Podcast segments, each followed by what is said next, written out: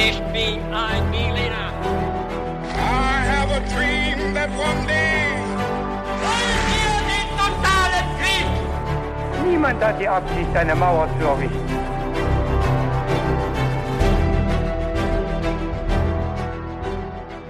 Hi und herzlich willkommen zurück zu einer weiteren Folge His2Go. Wie immer mit mir David. Und mit mir, Viktor. Und auch dieses Mal hat Viktor für uns alle eine Folge vorbereitet, der ich auch gleich zuhören werde. Und ich werde mich im Besonderen auch den kniffligen Fragen stellen müssen, die Viktor für mich und für alle, die zuhören, vorbereitet hat. Und mal sehen, wie ich da abschneiden werde. Ob ich von diesem Thema schon mal gehört habe oder ob ich mal wieder gar keine Ahnung habe. Das werden wir gleich rausfinden. Und Viktor, es gibt eine Frage, die ich dir noch stellen möchte, bevor wir loslegen. Nämlich, was ist denn dein Getränk für die heutige Podcast-Folge? Ja, David, gute Frage. Bei mir begleitet mich heute eine heiße Zitrone Ja, äh, durch diese Aufnahme. Und was gibt's bei dir? Bei mir gibt's eine Räubusch-Tee mit sehr viel künstlichem Karamellaroma, ähm, den ich jetzt schon bereue, aber ich werde ihn trotzdem einfach austrinken, weil ich habe ihn jetzt schon gemacht. Und dann würde ich sagen, schwafel wir nicht weiter rum, sondern ich übergebe an dich und ich bin sehr gespannt auf unser heutiges Thema. Ja, und ich bin mir ziemlich sicher, dass du schon davon gehört hast. Gut. Ähm, wir steigen direkt ein mit den Fragen. Ja, gerne. Noch nicht mit einem Intro. Also Viktor, ich sage jetzt einfach mal frei raus, wir sind beide knapp unter oder über 30. Ähm, das heißt, der Ernst des Lebens beginnt. Wir sind beide mehr oder weniger erwachsen und da müssen wir als auch mal auf so Dinge achten wie zum Beispiel Finanzen. Und ich kann echt sagen, mit so ungefähr 30 Lebensjahren kommen auch ungefähr 30 Möglichkeiten dazu, wie man jetzt sein Geld überall anlegen kann.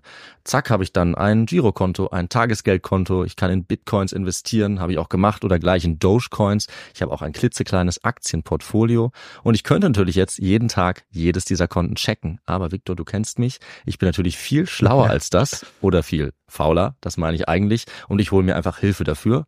Und zwar von der App von Finanzguru. Das ist nämlich eine kleine, aber feine App, die mir einfach all diese Konten verbindet. Finanzguru ist auch unser neuer Partner und kann auch noch einiges mehr. Das stimmt. Und ähm, tatsächlich wird es immer komplizierter und immer schwieriger, da den Überblick zu behalten. Da gebe ich dir vollkommen recht. Und bei Finanzguru kann man eben die monatlichen Ausgaben und Einnahmen dort eben sehr schnell überblicken und eben auch kontrollieren. Und das Ganze ist dann auch noch in Kategorien eingeteilt. Und da sieht man dann auch, David, dass wir einfach viel zu viel Kaffee trinken. Das ist allerdings wahr. Aber Victor, wenn man merkt, dass man so eine Stelle hat, wo man viel zu viel Geld ausgibt oder es einfach ein bisschen besser überblicken möchte, dann kann man gerade dafür ein eigenes Budget auch anlegen lassen. Und das machst du für Kaffees auch? Ich mache fürs Kaffeetrinken ein eigenes Budget, klar. Nein. Natürlich. Und wie hoch ist dieses Budget, David? Das kann ich dir leider nicht sagen. Man muss auch ein paar Geheimnisse für sich behalten. Aber tatsächlich helfen solche Budgets eben, die Ausgaben besser zu begrenzen. Und ich glaube, wir haben alle irgendeine finanzielle Schwachstelle, sage ich mal. Bei uns beiden ist es halt der Kaffee, aber es könnte auch irgendwas anderes sein. Ja, das stimmt. Bei Finanzguru bekommst du auf jeden Fall auch noch zusätzlich Finanztipps, um eben beispielsweise bestimmte Ausgaben wie den Kaffeekonsum zu überblicken. Mhm. Also es gibt quasi intelligente Budgetvorschläge, die dir einfach helfen. Du kannst dir genau anzeigen lassen außerdem, wie viel Geld dir bis zum Monatsende bleibt. Das alles wird aufaddiert und gegengerechnet dann.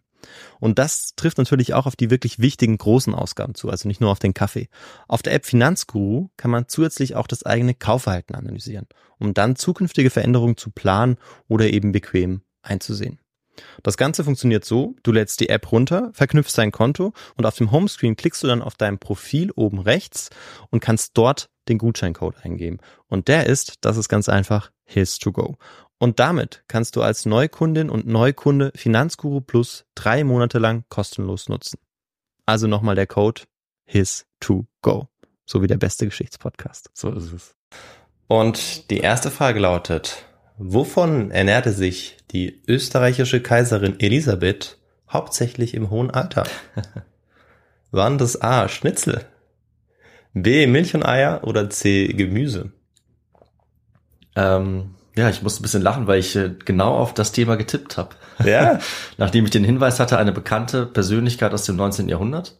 stimmt, die hatte ich dir gegeben, ne, der Äh, Hinweis. Ja, irgendwie, irgendwie habe ich gedacht, dass es Sissy wird. Mhm. Und äh, ja, cooles Thema. Ich erfahre gerne mehr über sie. Ich habe sie nämlich auch selber schon lange auf meiner Liste stehen. Unter anderem auch ähm, ihr Lebensende ist sehr, sehr spannend. Mhm. Aber jetzt äh, höre ich mal auf, das zu sagen und ich würde einfach mal auf äh, Milch und was war's? Milch und Eier tippen. Mhm. Ja. Okay. Was waren Sissis Markenzeichen im hohen Alter? Waren das ein schwarzer Fächer und ein weißer Schirm? Waren das eine grüne Handtasche und ein roter Handschuh? Oder zwei rote Handschuhe, besser gesagt? Oder waren das kurze Haare und ein hoher Kragen? Das weiß ich nicht. Ähm, boah, keine Ahnung, ich weiß gar nicht. Wenn ich die Filme gesehen hätte, würde mir das vielleicht helfen. Mhm. Weil ich weiß nicht, ob die im hohen Alter spielen. Äh, ich habe leider noch nie einen von diesen Filmen gesehen. Muss ich unbedingt mal nachholen. Echt, tatsächlich, noch keinen. Selbst über Weihnachten nicht. Diesen Nee. Klassiker. Werde ich auch immer wieder kritisiert von anderen Leuten und ich werde es auf jeden Fall mal nachholen. Ja. Du hast recht, das ist natürlich Klassiker. Ich nehme einfach mal, ich nehme einfach A, ja. Ja. Wieder A. Alles Wieder klar. Und wo starb Sissi eigentlich? Da hast du jetzt, kannst du zwischen zwei unterschiedlichen äh, Antwortmöglichkeiten entscheiden. Es wird ein bisschen einfacher. Starb sie im Hotel Beau Rivage in Genf oder auf einem Schiff auf dem Genfer See? Huh. Ähm, ja, das weiß ich auch nicht. Ich weiß, also die Umstände des Todes kenne ich, Hm? aber ich nehme an, dass man sie dann äh, wohin gebracht hat. Ähm, das ist natürlich die Frage, aber ich meine, es hätte irgendwie, irgendwie das mit dem Schiff kommt mir irgendwie bekannt vor, dass sie Mhm. vielleicht auf dem Weg dorthin irgendwas zugestoßen ist oder so und sie dann vielleicht dorthin gebracht wurde. Also ich entscheide mich für das Schiff. Okay, perfekt. Dann, also wir werden sehen, ob es perfekt war, Ja, äh, deine Antworten. Äh, aber wir lösen das natürlich erst in der Geschichte auf und äh, jetzt noch nicht, sonst hätte ja niemand mehr Grund, uns jetzt weiterzuhören, oder? Ja, ich auch nicht. Ich will es Ja. ja. ich will's ja auch rausfinden. Ja. ja klar. Und wir starten mit einer kleinen Vorgeschichte, die aber eigentlich schon direkt in die Geschichte reinführt. Also es gibt jetzt kein richtiges Intro oder so, ähm, das ich jetzt so schön geschrieben habe und vorlese, sondern es geht eigentlich direkt los mit der Geschichte, aber mit so einer kleinen Vorgeschichte. Das klingt trotzdem gut. Ich habe vollstes Vertrauen in dich. Legen wir los. Der italienische Hilfsarbeiter Luigi Lucchini hasste alle Aristokraten. Er selbst war als Waisenkind aufgewachsen und musste bereits in jungen Jahren schwerer Arbeit nachgehen, beispielsweise als Gärtner. Das wenige Geld, das er dabei verdiente, musste er dann auch noch an seine Pflegeeltern abgeben, die so versucht haben, sich an dem Jungen zu bereichern. Auch als Jugendlicher verschlägt es Lucchini von Arbeit zu Arbeit, mal als Eisenbahner und mal als Straßenbauer. Für Lucchini waren die Jobaussichten in Italien irgendwann sehr schlecht. Und deshalb entscheidet er sich auszureisen, und zwar zu Fuß über die Alpen in die Schweiz und dann nach Österreich. Dort wird er aber von den österreichischen Behörden geschnappt und nach Italien zurückgeschickt. Kurz darauf wird Lucchini in den italienischen Militärdienst abgerufen. Und die dortigen Ausbilder sollten später berichten, dass sie den Jungen, der in Parma aufgewachsen ist, sehr aufmüpfig fanden. Nach dreieinhalb Jahren verabschiedet sich Lucchini vom Militär und wird wieder ein Arbeitssuchender. Er versucht sich jetzt als Diener beim Adligen, aber das funktioniert überhaupt nicht. Und deshalb geht er wieder in die Schweiz, überwandert den großen St. Bernhard und landet in Salvan im Kanton Wallis. Dort findet er dann auch zur Arbeit und zwar als Maurer. Also erstmal hat er einen Job. Aber wie bei allen Jobs vorher kann er auch nur von dem gerade so leben. Also gerade so über dem Existenzminimum eigentlich. Und Lucchini ärgert sich darüber und ähm, er wird auch wütend irgendwann, dass er scheinbar zum Armsein verdammt ist und ja, zum Dahinsiechen, kann man auch sagen. Und sein Hass richtet sich dabei auf diejenigen, die dieses Problem scheinbar nicht kennen. Auf alle Adligen. Ja. Er beginnt daraufhin mit der Lektüre von Büchern, die die Menschen zur Propaganda der Tat auffordern.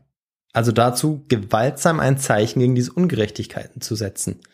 Und David, wie du wahrscheinlich schon erkannt hast, handelt es sich um Literatur zum Anarchismus oder zur Anarchie. Ja. Um diese Ideenlehre, dass jede Form der freiheitlichen Unterdrückung zu unterbinden ist.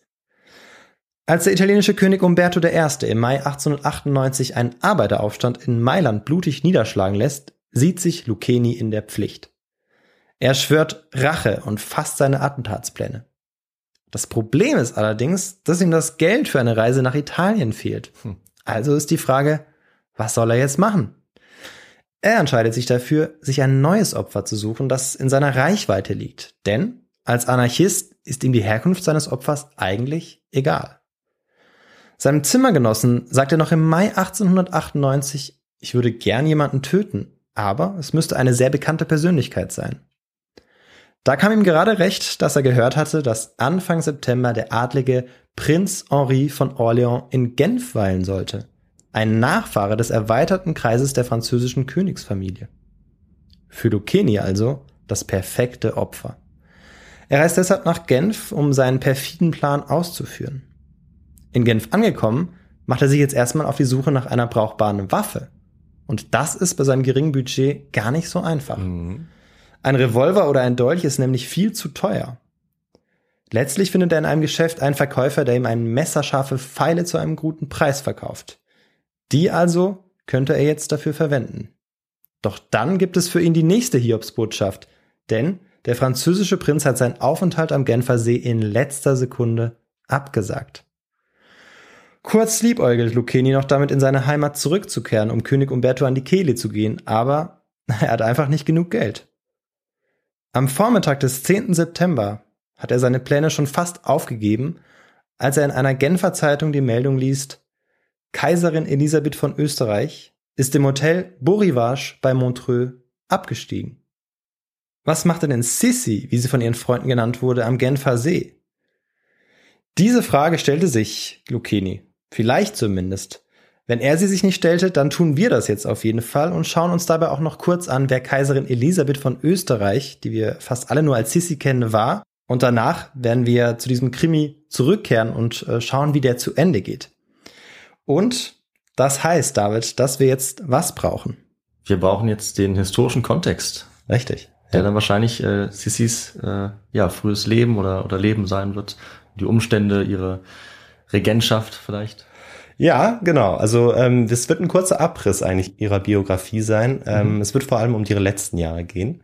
Und ähm, ja, du hattest ja selbst schon gesagt, dass du diese letzten Jahre auch so spannend findest. Ja. Und es ist ja auch so, dass es in einem Film oder Serienmaterial, es gibt eine ganz neue Serie ähm, auch zu ja, ich dass da vor allem um ihre Vorgeschichte beziehungsweise um die Geschichte um ihre Hochzeit und äh, wie mhm. sie Kaiserin wird geht. Ja. Ähm, deshalb finde ich es eigentlich ganz spannend, auch zu schauen, wie es eigentlich mit ihr zu Ende geht. Ja, auf jeden Fall. Ähm, nicht gut, das können wir schon mal ähm, spoilern, aber dann ja. hast du bestimmt noch ein bisschen mehr zu erzählen. Richtig, ja. Ja, Elisabeth war die Tochter eines Herzogs und einer Prinzessin aus Bayern. Ihre Großeltern mütterlicherseits waren der bayerische König Maximilian und dessen zweite Frau Prinzessin Caroline. Geboren wurde sie, also Sissi, an Heiligabend des Jahres 1837 in München. Schönes Datum. Ja, eigentlich kann man Top. sich gut merken. Dort ist sie dann auch im hohen Alter übrigens immer wieder gerne zurückgekehrt, wobei sie selten einen Besuch im Hofbräuhaus ausgelassen hat.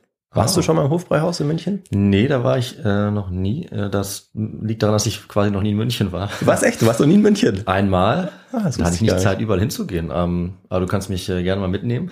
Ja, es wird Zeit. Es ist schon eine interessante Stadt. Ja. Hat viel zu bieten. Interessante Stadt, historischer Ort, das Hofbräuhaus. Aus mehreren Gründen. Jetzt äh, können wir noch einen mehr. Spannend. Ja. Ja, äh, und die spätere Kaiserin wächst mit insgesamt sieben Geschwistern auf einem Landsitz am Starnberger See auf. Ansonsten wissen wir eigentlich relativ wenig über ihre Kindheit, außer dass sie sich bei Liebschaften und Versprechungen immer wieder mit ihren Schwestern überwirft. Mhm. Außerdem wissen wir noch, dass ihre Geschwister einen ganz anderen Namen für Elisabeth haben, und zwar Sissi. Okay. So wird sie also innerhalb äh, der Familie genannt, teilweise auch von engen Freunden, aber ähm, in der Öffentlichkeit ist eigentlich schon auch von Elisabeth die Rede, der Kaiserin, ja. der späteren Kaiserin. Da gibt's ja auch noch nicht die Filme, die äh, Sissi ja. heißen. Deswegen Richtig. wusste das ja noch niemand, dass man sie so nennen kann. Richtig. Im August des Jahres 1853 wird ein Teil der Familie Sissis und sie selbst auf die Geburtstagsfeier des österreichischen Kaisers Franz Josef eingeladen. Und zwar nach Ischl. Das liegt in den oberösterreichischen Alpen. Mhm. Sie ist ja auch schließlich seine Cousine. Und wie wir alle wissen, ähm, kommt es so, dass die beiden sich während der Feierlichkeiten ineinander verlieben. Ach, das sind äh, Cousin und Cousine? Ja. Das wusste ich auch noch nicht. Uiuiui. Österreicher wieder, also diese Erblinie schwierig. Ja. Wir sind jetzt zwar nicht die Habsburger, aber da haben wir es schon wieder so ein bisschen verdächtig. Sie sind über die Großmutter mhm. quasi verwandt. Okay. Genau. Und Franz ist zu diesem Zeitpunkt 23 Jahre alt, Sissi 15, also noch mhm. Und sie verlieben sich ineinander und drei Tage später ist es dann auch schon so weit, dass sie äh, verlobt sind, okay. die beiden. Also äh, Franz fragt sie nach zwei Tagen. Mhm. Dann äh, lässt sich aber Elisabeth noch einen Tag Zeit ja, und sagt ihr dann, okay, machen wir, passt, ich bin einverstanden. Ja, wichtig, dass man immer drei Tage wartet bei der Verlobung. Ja. Am 24. April des nächsten Jahres 1854 werden dann auch die beiden vor über 70 Bischöfen und Prälaten in der Wiener Augustinerkirche vermählt. Mit 17 bekommt sie dann das erste ihrer vier Kinder. Doch nur zu eines hat sie eigentlich ein richtig inniges Verhältnis und das ist die jüngste Tochter, Marie, Valerie, Mathilde, Amalie. Und weil Elisabeth ihr so zugeneigt ist, spricht man am Hof, äh, wenn man von Valerie spricht, auch immer nur von die Einzige oder oh. der Einzigen. Wow. In den 60er Jahren des 18. Jahrhunderts entwickelt sich dann auch ein Merkmal bei Sissi heraus, für das sie dann weltberühmt geworden ist. Und David, weißt du, worum es sich dabei handeln könnte? Ähm, nee, ich habe tatsächlich überhaupt keine Ahnung, was das für ein Merkmal sein könnte. Kommt das vielleicht in den Filmen wieder vor? Ich, Es kommt auf jeden Fall in den Film vor. ja, Mist, ja, nee, ich, ich bin bei Null leider.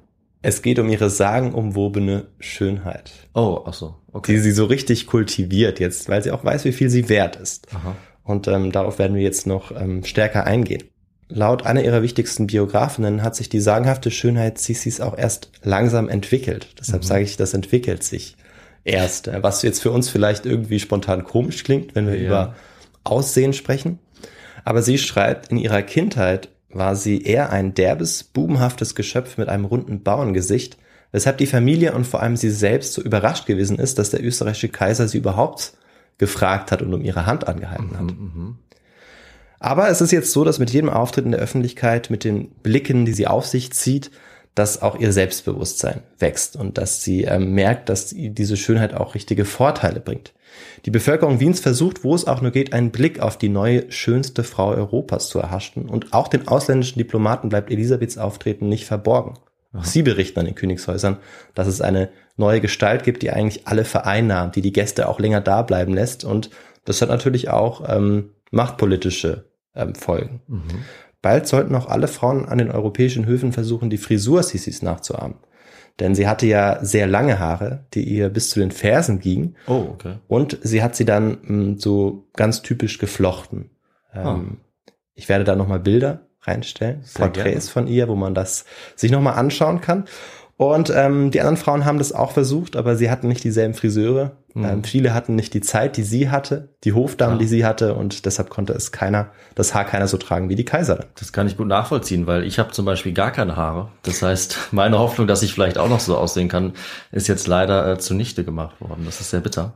Ja, es gibt ja Alternativen oder Möglichkeiten, das nochmal zu ändern. Mittlerweile ja, mittlerweile sind wir weitergekommen. Aber ich finde es einleuchtend, dass ähm, wahrscheinlich dann nicht nur ihr Aussehen, sondern vor allem ihr Auftreten dazu geführt haben, dass sie vielleicht dann so einen Ruf bekommen hat. Das macht ja äh, wirklich Sinn, dass es äh, bei so einer Persönlichkeit, die so eine bestimmte Rolle hat, dann vor allem um ja um die Ausstrahlung äh, geht, um das, was die Leute mit ihr verbinden. Also man erwartet wahrscheinlich dann sogar von ihr wirklich irgendwie erhaben zu wirken und dadurch äh, wirkt sie dann vielleicht noch mal schöner. Aber das finde ich ganz ganz spannend, äh, was das dann für eine große Rolle spielt. Und sie ist ja dann sogar eine Art äh, Stilikone geworden, so wie das klingt. Ja, definitiv. Und ähm, so wird sie auch bis heute eigentlich stilisiert. Okay. Ähm, und vor allem ist es so, dass wir auch im Jahr 2023 ähm, der Ansicht sind, dass Aussehen ja ähm, auch nicht sozusagen per se irgendwie ein Vorteil ist oder die Schönheit, eine Schönheit irgendwas bringt. Schönheit ist ja sowieso auch ein subjektives Merkmal. Hm. Aber damals muss man sich vorstellen, dass das wirklich auch ausschlaggebend war, dass sich daraus heraus eigentlich ein Selbstbewusstsein bei ihr entwickelt hat und auch ein Selbstverständnis, mit dem sie auch in der Öffentlichkeit ihren Mann in den Schatten stellen konnte. Mhm. Und auch hier zitiere ich jetzt nochmal die ähm, Biografin, weil ich keine Sissi-Expertin bin und das deshalb auch ähm, vielleicht vorsichtiger wäre mit der Formulierung. Sissi hat nicht durch Leistung, Liebenswürdigkeit oder Intelligenz politische Macht und Anerkennung erlangt, sondern ausschließlich durch ihre Schönheit. Mhm.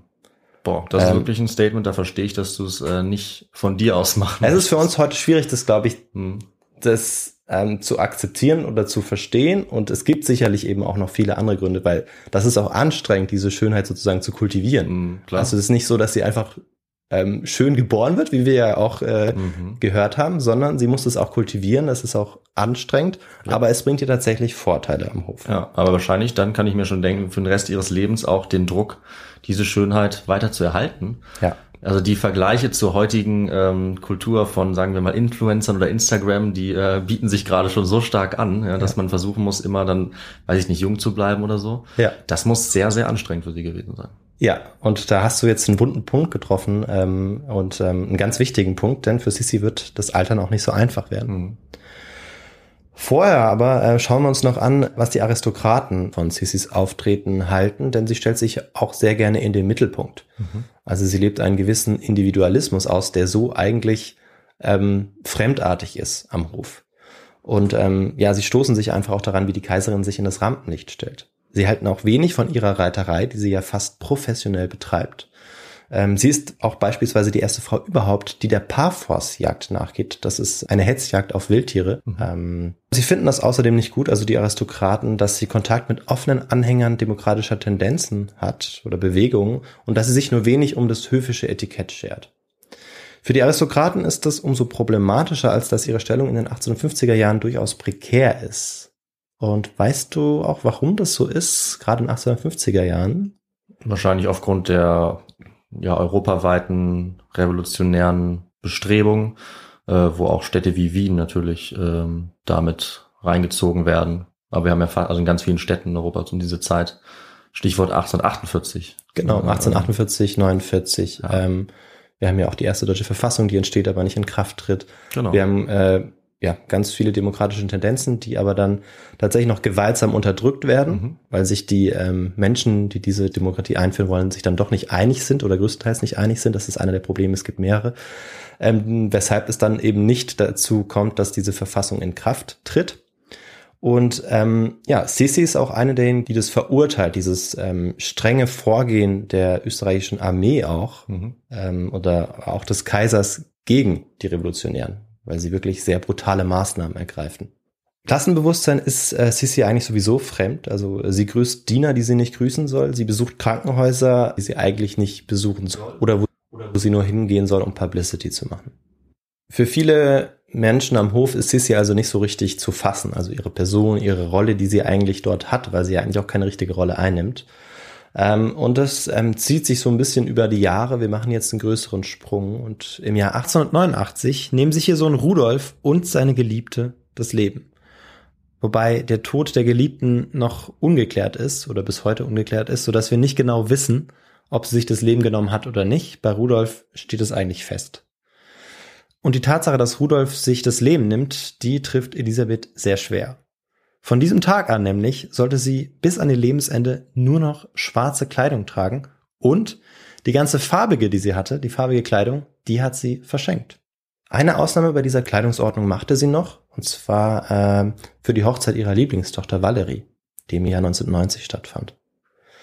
Nach dieser Hochzeit fühlte sie sich dann von all ihren Verpflichtungen entbunden und ähm, ja, hoffte jetzt anderen Dingen nachgehen zu können. Aber ähm, eigentlich konnte sie nicht so richtig den Dingen nachgehen, die ihr Freude bereiteten, weil ähm, ja, es gab eine Sache, die besonders viel Freude bereitete. Und das war ihre Schönheit, sie zu kultivieren. Okay. Und das Altern, jetzt kommen wir dazu, machte ihr sehr schwer zu schaffen, also das physische Altern. Hm. Mit den hinzugewonnenen Falten im Gesicht kann sie sich nicht so recht anfreunden. Sie selbst schreibt in Briefen und sagt, sobald ich mich altern fühle, ziehe ich mich ganz von der Welt zurück.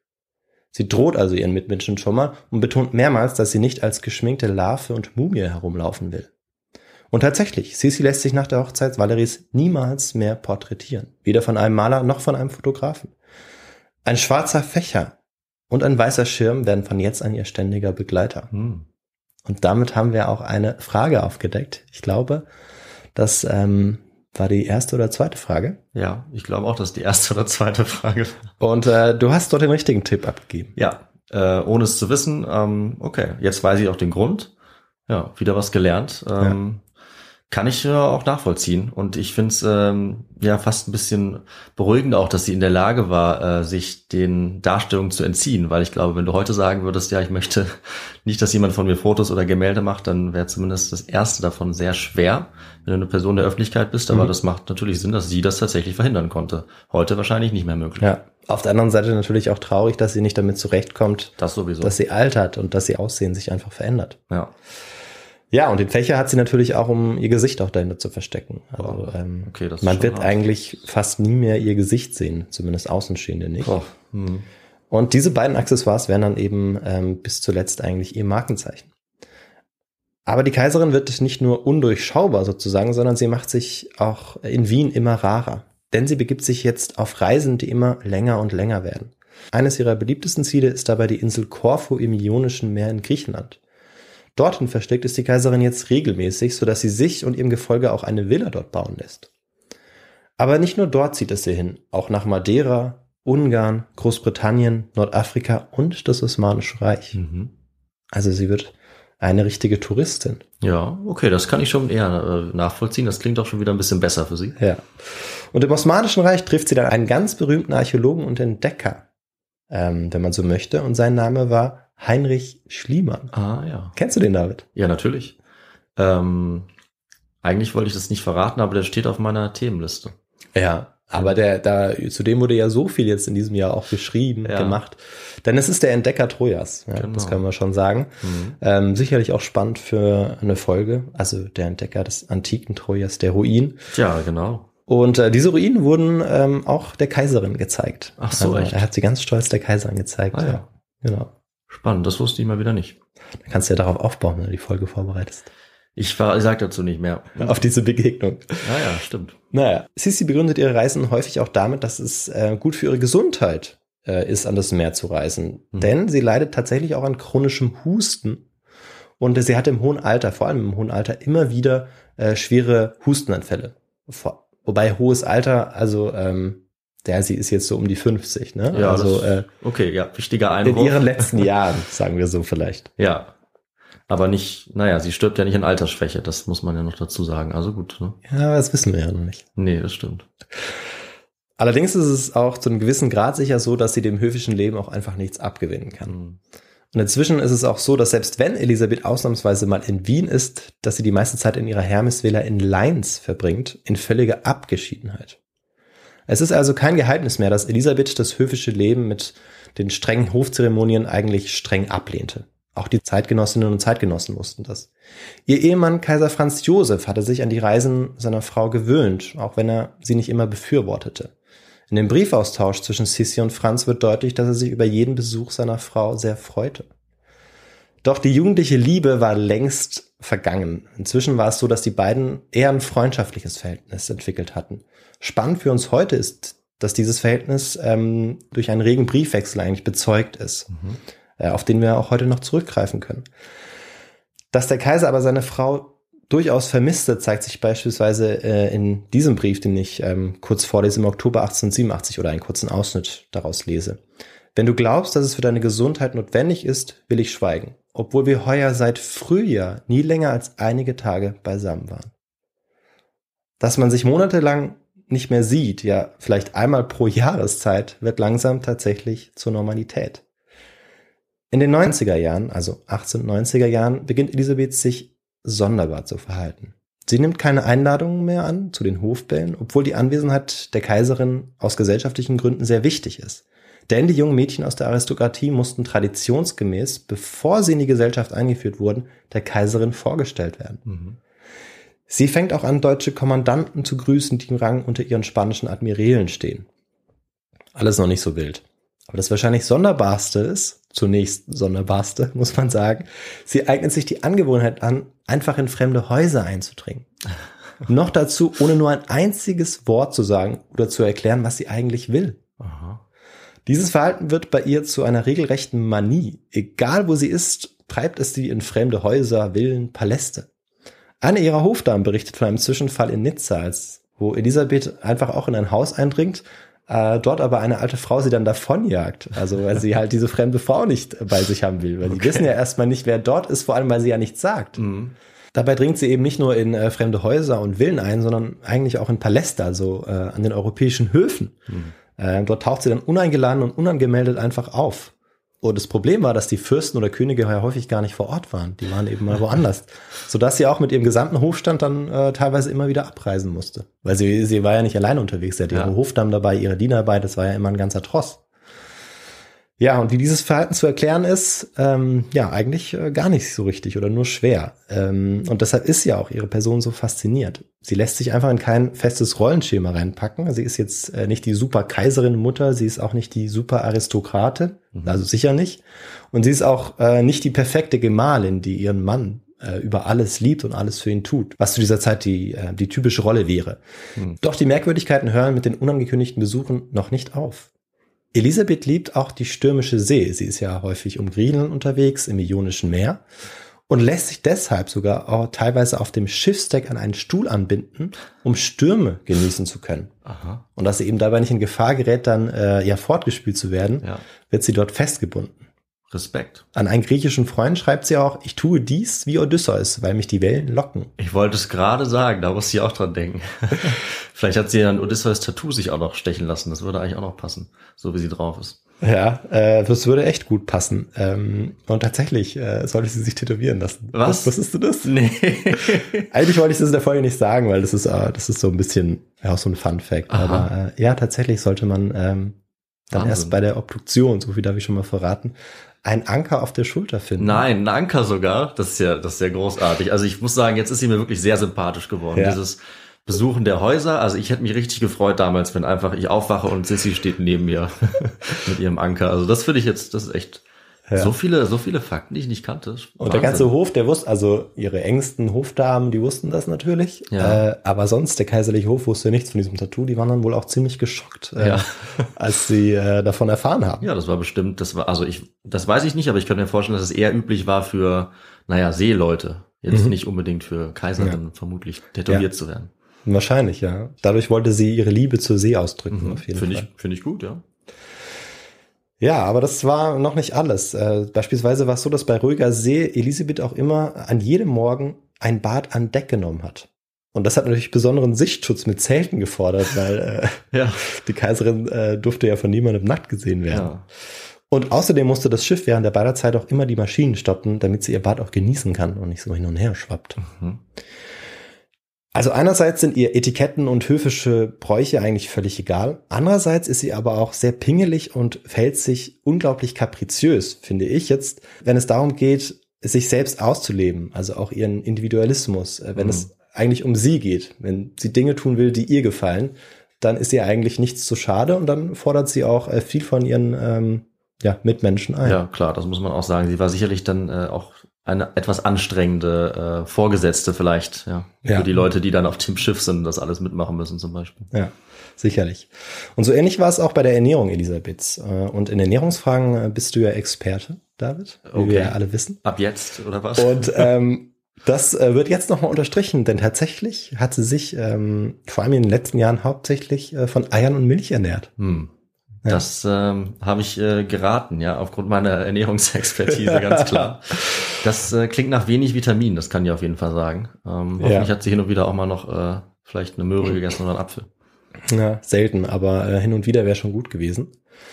Das bedeutet aber auch äh, für die Reisen übrigens, äh, dass äh, auch immer wieder Tiere mitgeschleppt werden mussten. Hm. Weil äh, Milch kann man ja jetzt nicht irgendwie ewig aufbewahren, vor allem damals nicht. Äh, da gab es noch keine haltbare äh, Haarmilch. Ja, auch die Eier werden sicherlich am besten frisch gewesen sein. Ja. Und deshalb waren auch meistens zwei Kühe und eine Ziege dabei und die waren jetzt auch nicht unbedingt seetauglich. Ne? Wahnsinn. Okay. Ja, und äh, wie so oft ist ihr Ernährungswandern auch mit einem ruinösen Fitness- und Schlankheitskult verbunden. Mhm. Und ähm, der nimmt auch Magersucht ähnliche Ausmaße bei ihr. Also äh, Sissy hat bei einer Körpergröße von 1,72 nie mehr als 50 Kilo gewogen. Mhm. Und äh, um dieses Gewicht zu halten, ähm, geht sie jetzt in ihrem hohen Alter auch noch stundenlang spazieren. Manchmal auch nachts um drei wacht sie einfach auf, geht spazieren. Ähm, und deshalb gilt sie übrigens auch, wie ich gelesen habe, als Erfinderin des Walkens. Okay. Ja. Es hört echt nicht auf. Wahnsinn, Ja. was sie alles gemacht hat. Erfinderin des Walkens. Und sie war ja dann ganz schön groß für die Zeit, ne? 1,72. Ja, eine ist, richtige ähm, Erscheinung, ja. Ist nicht klein, ja. Ja.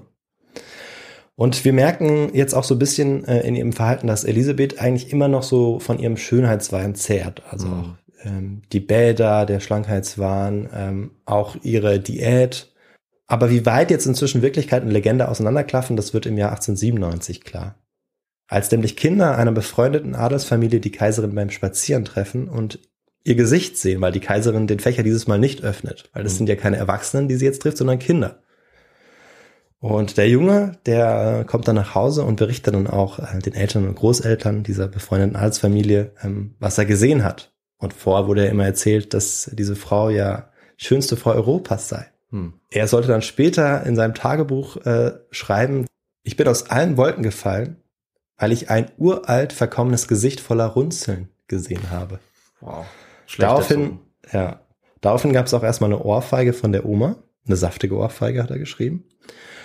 Aber daran merken wir auch, dass Sissis Schönheit ein wahrer Mythos Hm. war, der eigentlich äh, nicht gebrochen werden sollte, nicht gebrochen werden durfte.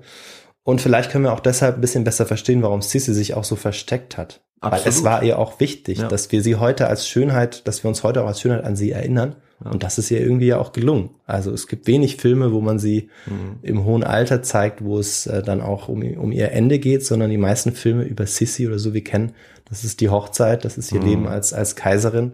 Aber äh, genau, also dieses Altern ist für sie wirklich ganz schwer. Und auf das insgesamt durchaus merkwürdige Verhalten der Kaiserin werden dann bald auch die Zeitungen aufmerksam. Sie diagnostizieren ihr Wahnsinn und Geisteskrankheit. Und natürlich waren diese Sensationsmeldungen völlig übertrieben, aber diese ständigen Nachrichten über einen angeblichen Irrsinn der Kaiserin, die kamen ja auch jetzt nicht von ganz ungefähr. Ähm, vor allem während ihrer Reisen führte sie sich ja so ungewöhnlich auf, dass man sich als unbeteiligter Beobachter schon auch manchmal fragen konnte, was jetzt eigentlich los ist bei ihr und ähm, ob da vielleicht irgendwas nicht so ganz stimmt. Anfang des Jahres 1898 wird die Kaiserin dann mal wieder von einem extremen Husten heimgesucht. Um sich auszukurieren, schleppt sie sich von Kurort zu Kurort. Dazu gehören Kissingen, Gastein und Karlsbad. Im Juli 1898 macht das Kaiserpaar noch einmal einen Urlaub. Und David, magst du mal raten, wo sie diesen Urlaub gemacht haben? Naja, also mein einziger Tipp ist jetzt, dass sie jetzt schon nach Genf gehen, wie wir am Anfang äh, der Folge gehört haben. Es ist noch nicht Genf, es ist Ischl. Also dort, wo die beiden sich auf der Geburtstagsfeier von Franz ineinander verliebt haben. Ah ja. Aber so etwas wie Nostalgie kommt dort trotzdem nicht auf. Elisabeths Stimmung ist wie immer gedrückt, ähm, schreibt Valerie dann auch später äh, in Briefen an ihren Mann. Und Valerie war außerdem aufgefallen, Valerie ist ja die Tochter, die Lieblingstochter, die einzige, dass ihre Mutter immer furchtloser wurde und ja fast voller Sehnsucht anfing, vom Tod zu sprechen. Am 15. Juli 1898 verlässt Elisabeth Ischl, um nach München und von dort aus nach Bad Nauheim zur Kur zu fahren. Es ist auch der Tag, an dem sich das Kaiserbad zum letzten Mal sieht. Aber auch der Kurort kann ihre Stimmung nicht wirklich heben. An ihre Tochter schreibt sie voller Resignation, schlecht gelaunt und traurig bin ich und die Familie kann froh sein, dass sie von mir weit entfernt ist. Ich habe das Gefühl, dass ich mich nicht mehr zusammenklauben werde. Jetzt gibt es eigentlich nur noch einen Ausweg aus dieser Misere und äh, dieser Ausweg heißt die Schweiz. Irgendwie klang das jetzt so, als ob ich vom Tod sprechen würde, aber ich Ich dachte meine- auch so, was kommt jetzt? Ich meine tatsächlich die Schweiz, ja. Die Arme.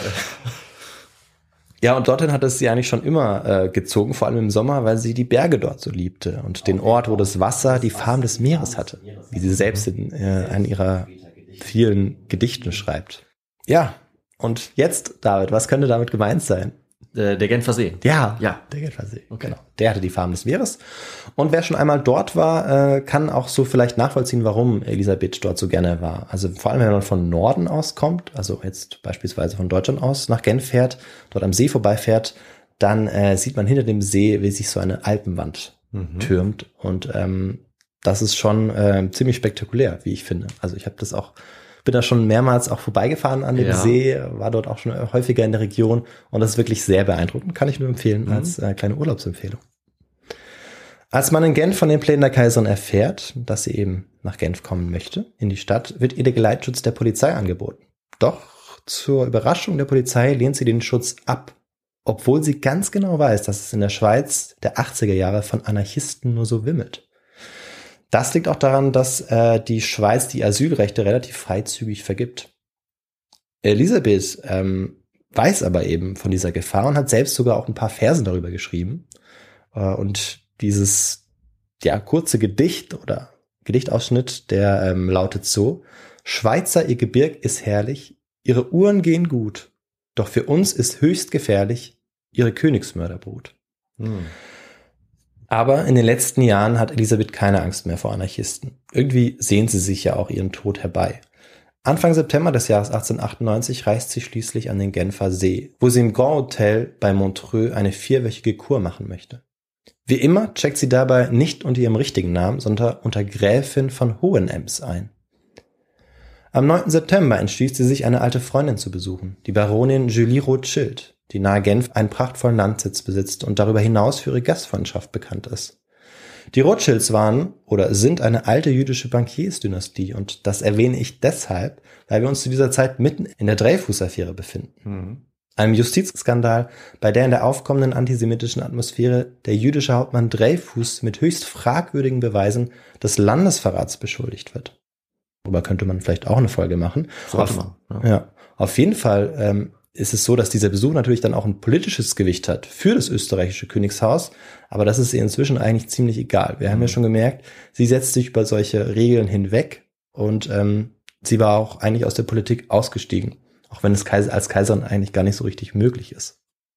Sisi begibt sich also zu den Rothschilds und da diese am anderen Ende des Genfer Sees ähm, hausten, nimmt sie erst einmal ein Linienschiff quer über den Genfer See nach Genf, weil Montreux liegt am anderen Ende äh, des Sees, dort wo sie eigentlich im Hotel ist.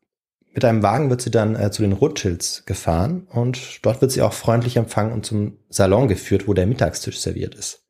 Und das Menü ist so köstlich, dass Elisabeth ihre gewöhnliche Diät vergisst und mit Vergnügen isst und sogar ein Glas Champagner trinkt, mhm. was auch eher die Hausnahme ist. Und während des Mittagessens spielt irgendwo im Verborgenen sogar ein Orchester. Also das hat man damals teilweise so traditionell gemacht, ähm, wenn man natürlich die, äh, die Mittel und die Möglichkeiten hatte, ja. ähm, dass sie irgendwie hinter dem Vorhang dann auch noch ähm, ja, ein bisschen berieselt worden sind. Das Highlight ist aber eindeutig eine Führung durch die weltberühmte Orchideenzucht im Park. Sissy verbringt insgesamt einen wundervollen Tag und im Überschwang sagt sie bei der Orchideenzucht zu ihrer Hofdame Gräfin Starei, ich wünschte, meine Seele könnte durch eine ganz kleine Öffnung in meinem Herzen in den Himmel entgleiten. Oh. Es war eine poetisch gemeinte Äußerung, die die Hofdame später aber als Vorahnung umdeuten sollte. Mhm. Um 22 Uhr sind Elisabeth und ihre Hofdame wieder in Genf. Nach Montreux kommen sie aber nicht mehr, weshalb sie im Hotel Borivage in Genf übernachten. Am nächsten Morgen ist Elisabeth immer noch ganz angetan von der musikalischen Atmosphäre des Vortags. Sie lässt sich deshalb in einem Musikaliengeschäft in Genf ein großes Ariston, eine Musikwalze, vorführen. Wobei ich mir nicht sicher bin, ob ich es richtig ausgesprochen habe. Hm. Es ertönen Arien aus Aida, Carmen, Rigoletto und Tannhäuser. Und Elisabeth fühlt sich so wohl wie lange nicht mehr. Etwas genervt ist sie aber, als sie einen Blick in die Zeitung wirft und feststellen muss, dass man mal wieder so schnell herausgefunden hat, wo sie sich eigentlich befindet. Naja, da kann man nichts machen, dachte sie sich dann. Sie war ja auch schon häufiger in dem Hotel abgestiegen, man kannte sie auch einfach. Mhm. Jetzt war es aber auch langsam Zeit, wieder zurückzukehren, zu dem Kurort, wo sie eigentlich war. Und außerdem hatte sie auch das komische Gefühl, beobachtet zu werden. Um 13.40 Uhr macht sie sich gemeinsam mit ihrer Hofdame auf den Weg zum Kai, zur Bootsanlegestelle. Dabei war sie wie immer schwarz gekleidet, trug in einer Hand den schwarzen Fächer und in der anderen den weißen Schirm. Das Hofpersonal bzw. die Diener waren mit der Eisenbahn bereits vorausgeeilt.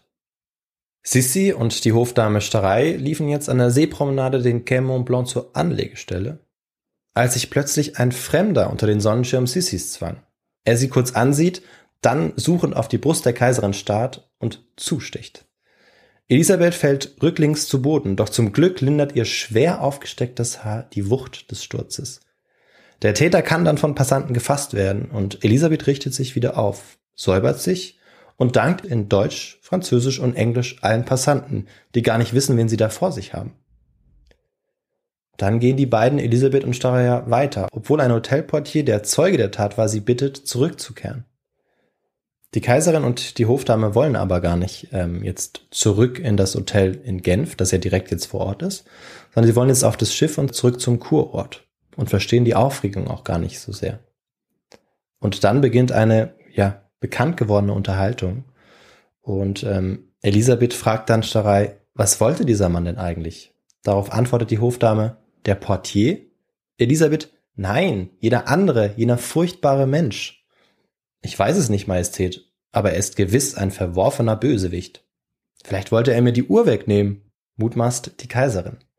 Und zehn Minuten lang geht diese ähm, Unterhaltung dann hm. noch weiter, von der vor allem dieser Ausschnitt eben belegt ist, bis sie dann auf dem Schiff sind. Sie schaffen es also tatsächlich, auf das Schiff zu gehen.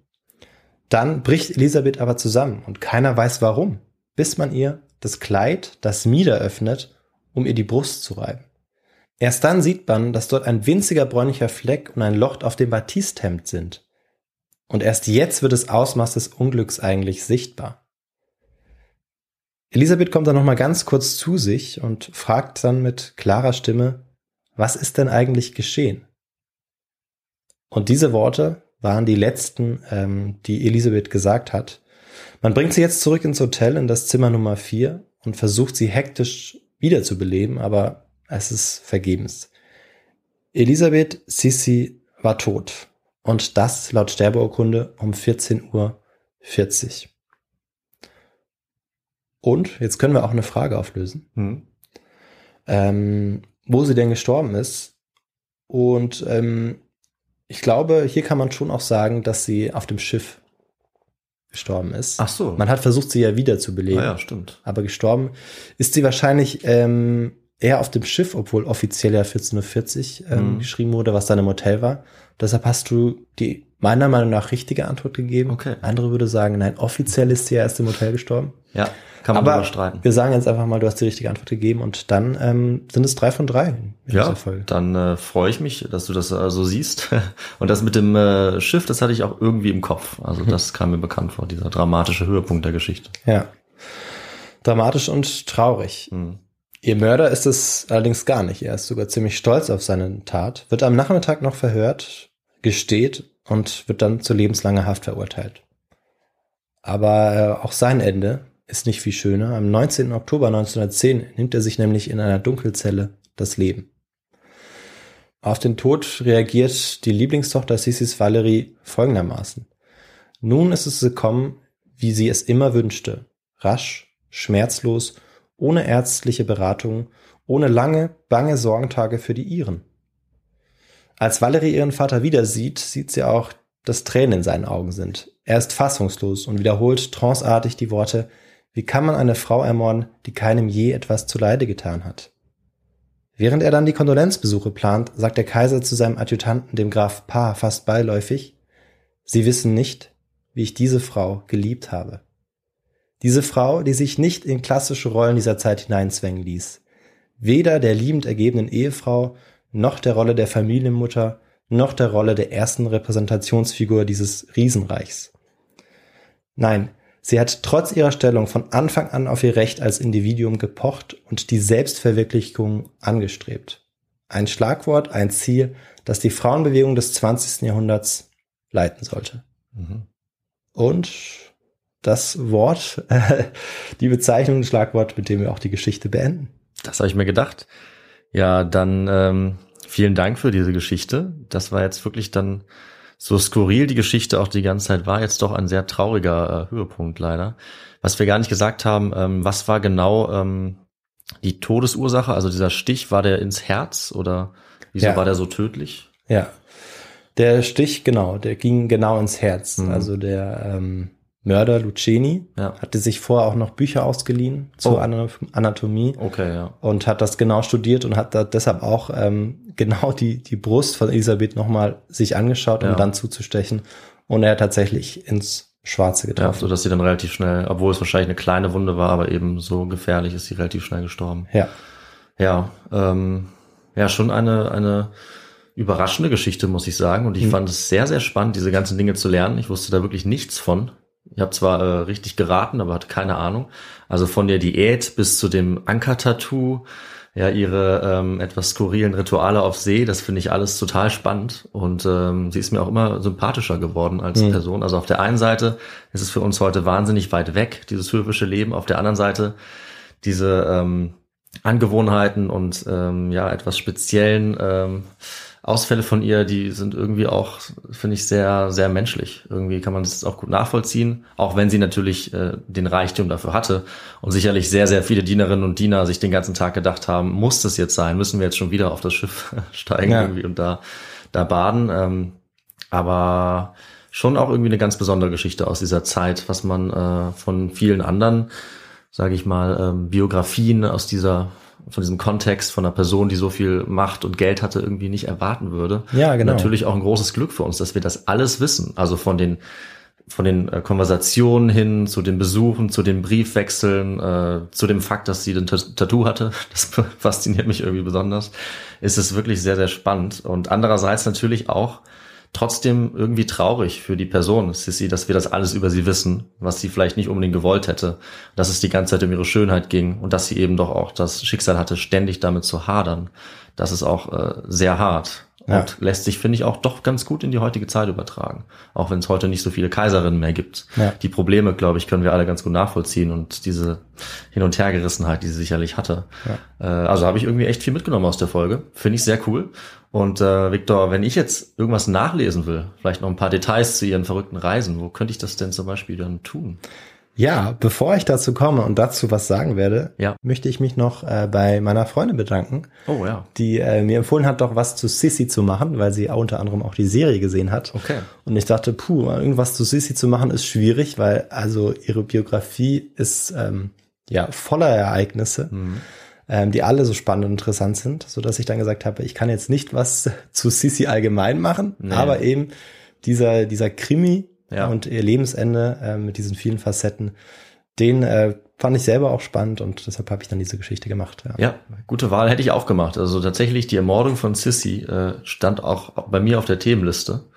Dann hätte ich auch irgendwann äh, gerne gemacht und jetzt Ja. habe ich es direkt Jetzt. schon gehört. Umso Ja, besser. jetzt habe ich das abgehakt. Ja. Und wenn man selbst nochmal ja, nachschlagen möchte, wie sich das Ganze ereignet hat und vor allem, was die ganze Vorgeschichte dazu ist, also ähm, auch wie ist die Hochzeit abgelaufen, ähm, wie war es danach, vor allem wie hat sie sich als Kaiserin verhalten, das ist jetzt sehr kurz gekommen, dann kann ich die Biografie empfehlen, Kaiserin wider Willen von Brigitte Hammann. Mhm. Dort sind dann auch etliche Briefwechsel ähm, abgedruckt, zitiert. Und genau, das ist eigentlich die Biografie, die ich empfehlen kann. Ja.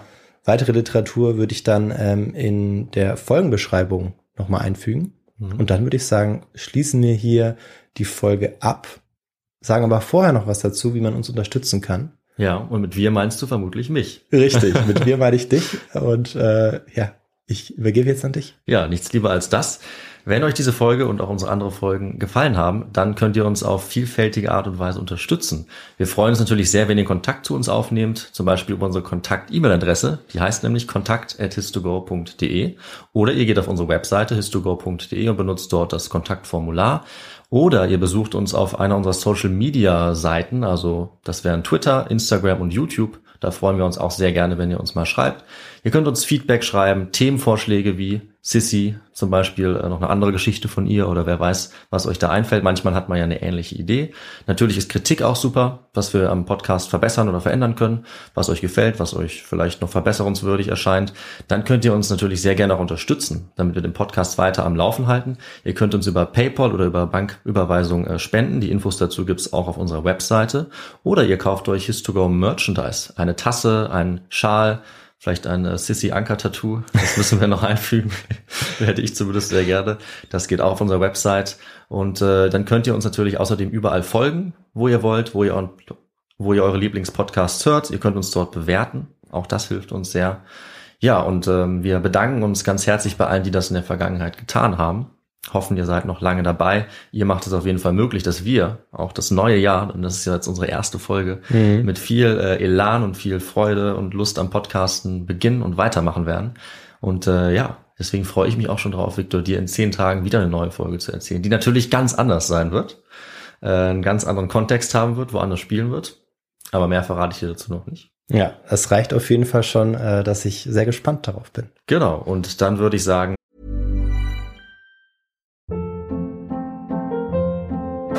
Hold up. What was that? Boring. No flavor. That was as bad as those leftovers you ate all week. Kiki Palmer here, and it's time to say hello to something fresh and guilt-free. Hello Fresh. Jazz up dinner with pecan-crusted chicken or garlic butter shrimp scampi. Now that's music to my mouth. Hello Fresh. Let's get this dinner party started. Discover all the delicious possibilities at hellofresh.com. Hi, I'm Daniel, founder of Pretty Litter. Did you know cats tend to hide symptoms of sickness and pain? I learned this the hard way after losing my cat, Gingy. So I created Pretty Litter, a health monitoring litter that helps detect early signs of illness by changing colors, saving you money and potentially your cat's life. Pretty Litter is veterinarian developed, and it's the easiest way to keep tabs on your fur baby's health right at home. Go to prettylitter.com and use code ACAST for 20% off your first order and a free cat toy. Terms and conditions apply. See site for details. Planning for your next trip? Elevate your travel style with Quince. Quince has all the jet setting essentials you'll want for your next getaway, like European linen, premium luggage options, buttery soft Italian leather bags, and so much more. and is all priced at 50 to 80% less than similar brands. Plus, Quince only works with factories that use safe and ethical manufacturing practices. Pack your bags with high-quality essentials you'll be wearing for vacations to come with Quince. Go to quince.com/pack for free shipping and 365-day returns. Wir machen weiter wie bisher. Bleibt alle gesund und munter und wir hören uns in zehn Tagen wieder mit einer neuen Folge des To Go. So ist es. Macht's gut. Tschüss. Ciao.